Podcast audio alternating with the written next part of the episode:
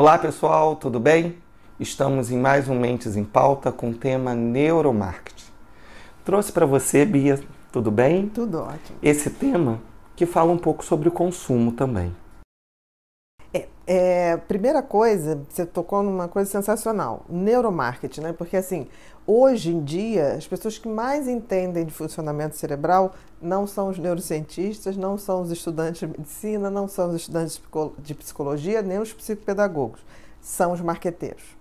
E isso é uma constatação é de anos que eu acho que a gente se desligou dessa coisa do funcionamento cerebral, é, que tem que ser dado nas escolas desde muito cedo porque é onde gera todos os nossos comportamentos. Estudar neurociências é entender o nosso funcionamento. Né? Então, claro que o marketing se antecipou a isso. Por quê? Porque ele quer vender. E, em geral, a gente compra muito, muito, muito mais do que a gente necessita. O que, que é o consumo? O consumo é necessário? Óbvio que é necessário. Né? Mas o consumo, em princípio, você compra aquilo que eu preciso. Eu não compro aquilo que eu não preciso tudo que eu compro além do que eu preciso passa a ser consumismo. Tá? E tudo que eu compro além do que eu preciso, de uma forma descontrolada e causando transtorno na minha vida, aí sim se torna compulsão de compras. Então você tem o consumo, o consumismo e a compulsão de compras. São três coisas diferentes, como se fosse um espectro.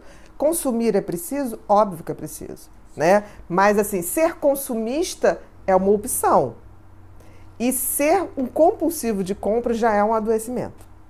O que, é o neuromarketing? O neuromarketing são, o, o marketing se vale do funcionamento cerebral para provocar necessidades que a gente na realidade não tem. Eu me lembro quando assim que lançou o, iPad, teve um menininho que chegou no consultório e falou assim para mim, Bia, pede para minha mãe me dar um iPad que eu estou necessitando de um. Eu olhei para ele e na minha cabeça viu aquela sensação, tá precisando do aipim na cabeça. aipim! Por quê? Porque é, garoto de 8 anos tem necessidade, não, não é necessário. Então, o que, que acontece? O que a gente sabe hoje, e o, o, os marqueteiros souberam disso muito antes que nós, é que a gente não compra é, por lógica, a gente compra por impulso. E além de não comprar por lógica e por impulso, nós compramos, o comprar tem um fator emocional muito grande e muito pouco racional. E sabendo disso, o marketing faz o quê? Ele vai tocando nas emoções da gente. Então você vê uma propaganda, uma vez eu estava vendo uma propaganda de um, de um carro, mas a propaganda começava assim: o cara escalando uma montanha, subindo, chegando no topo da montanha. Eu estava achando que, sei lá, era um, uma propaganda de um perfume refrescante, alguma coisa assim. Chega no, lá em cima, vem uma picape. Aí você fala assim, gente, o, o, o que, que eles quiseram dizer com isso? Que quem comprasse aquele carro tinha um, um potencial atlético, ia ser um escalador, ia ser uma pessoa bem resolvida. E aí as pessoas não se tocam, o cérebro pega isso como uma verdade.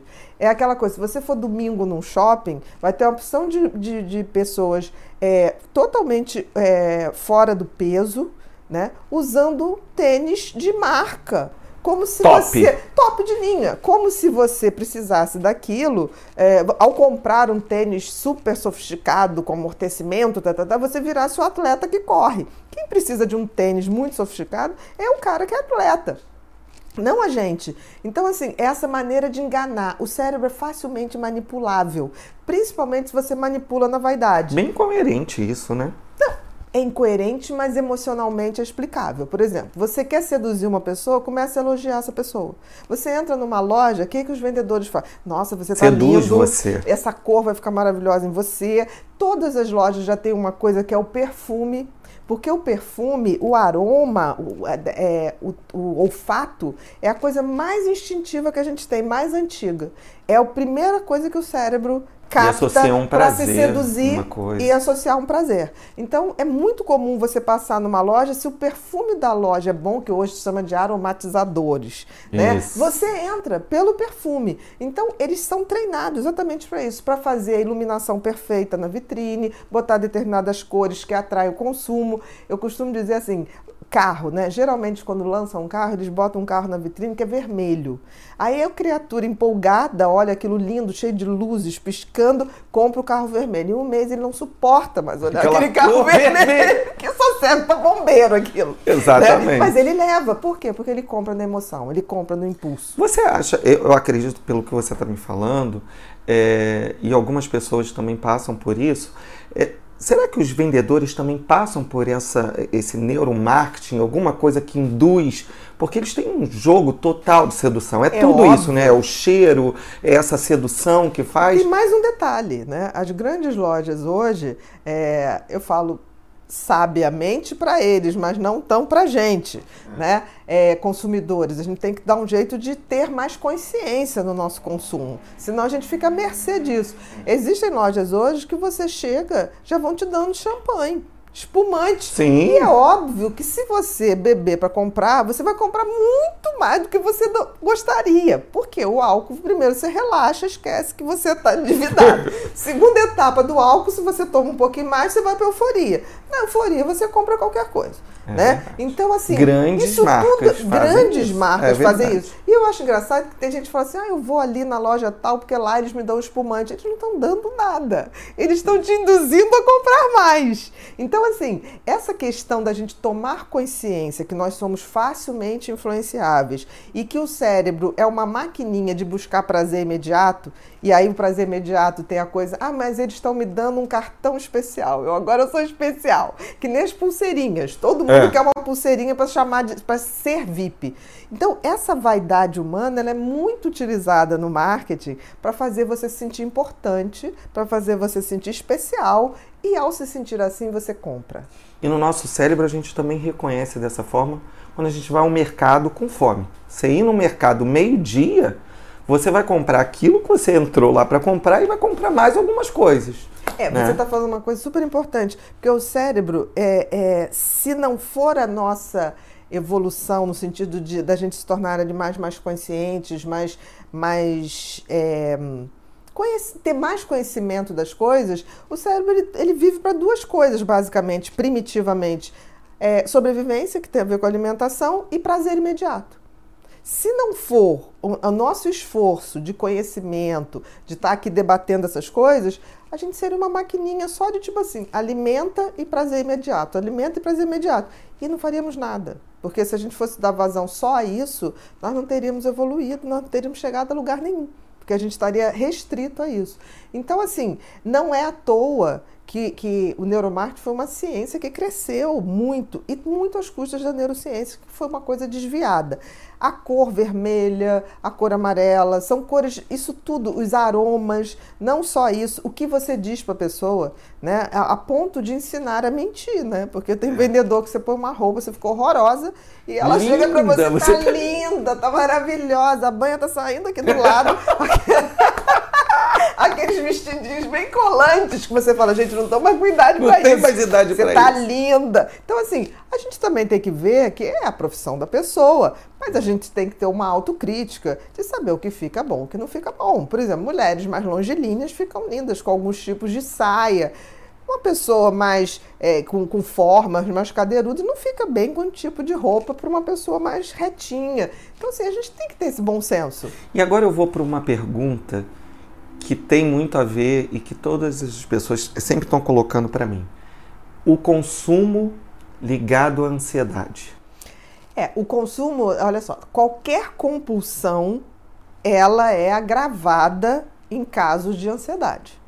Então, por exemplo, não é só a compulsão de compras. A ansiedade, ela em geral, ela, ela tem um desconforto. Esse desconforto, ou a gente pode preencher analisando friamente o que nos faz é, tá com ansiedade e vendo como resolver isso de uma maneira saudável, ou a gente pode ir para os gatilhos. Aí você vai para a compulsão da comida, você vai para a compulsão de compra, você vai para a compulsão de jogos, você vai para a compulsão de internet, você vai para a compulsão é, sexual. Então, assim, nós temos essa tendência, porque o cérebro é essa maquininha de querer prazer imediato. E a compulsão é o prazer imediato.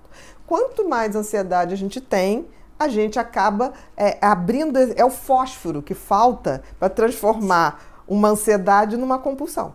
Então, onde tem compulsão, você já tem um nível muito alto de ansiedade. Né? Eu digo que são, é a combinação explosiva, ansiedades e compulsões. Então, na realidade, se você parar para pensar, toda ansiedade esconde um vazio, um medo, algo que você não quer enfrentar. É mais ou menos isso. Se você não enfrenta ou se você não preenche de uma forma consciente e saudável, você vai para a compulsão. E a compulsão de compra, ela é alimentada, porque a gente vive num sistema capitalista que a pessoa vale quanto compra ou quanto deve, né? Exatamente. Porque, por exemplo, interessa para os bancos que a gente deva? Claro que sim. Desde que a gente é pague. É quase uma bipolaridade, né? Você vai na euforia, compra, e depois você deprime pela. Por quê? Porque chegou o cartão de crédito lá com uma Exatamente. Conta. Mas por quê? Porque na hora ali, no, você vai numa loja, o cara fala, não, mas essa roupa vai ficar linda e você tá, tá, tá, se imagina nisso, e você compra. E você compra. Então, assim, a gente só deve sair de casa, tanto para comer quanto para comprar, já sabendo o que a gente vai fazer. Né? Nosso foco, nosso o objetivo. Foco, se você está precisando de um sapato, vai comprar um sapato. E botar a regra, tipo assim, eu vou comprar um sapato, ou no máximo dois, se o orçamento estiver valendo, mas assim, não. Aquilo que for necessário, né? Necessário o que você pode pagar. Porque assim, você também não vai viver só numa sociedade como a nossa, você não vai ter um sapato. Porque se for só por necessidade, você vai ter um sapato, você vai ter, né?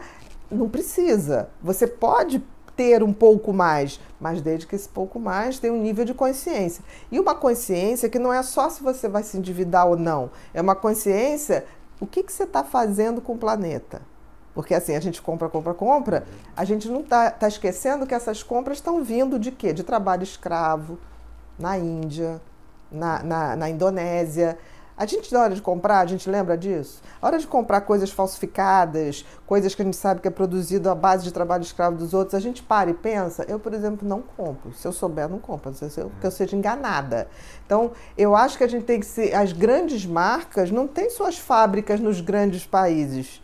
Tem onde você tem um trabalho Exatamente. escravo de quinta categoria. Então eu acho que a gente tem que rever nossos conceitos, não é só de compra, no sentido de não se endividar, é que planeta é esse que a gente está deixando? Plástico, por exemplo, a gente está intoxicando. Baleias são pegas hoje em alto mar, intoxicadas, morrendo porque não digerem o plástico. Eu acho que o ser humano ele precisa tomar uma consciência muito maior de tudo, porque a gente está muito nessa coisa, tipo assim, ah, eu posso, eu faço, mas a gente está sem essa coisa Dá uma meia freadinha, né? E pensar, o ter e o seu, o que, é que eu preciso aí, né?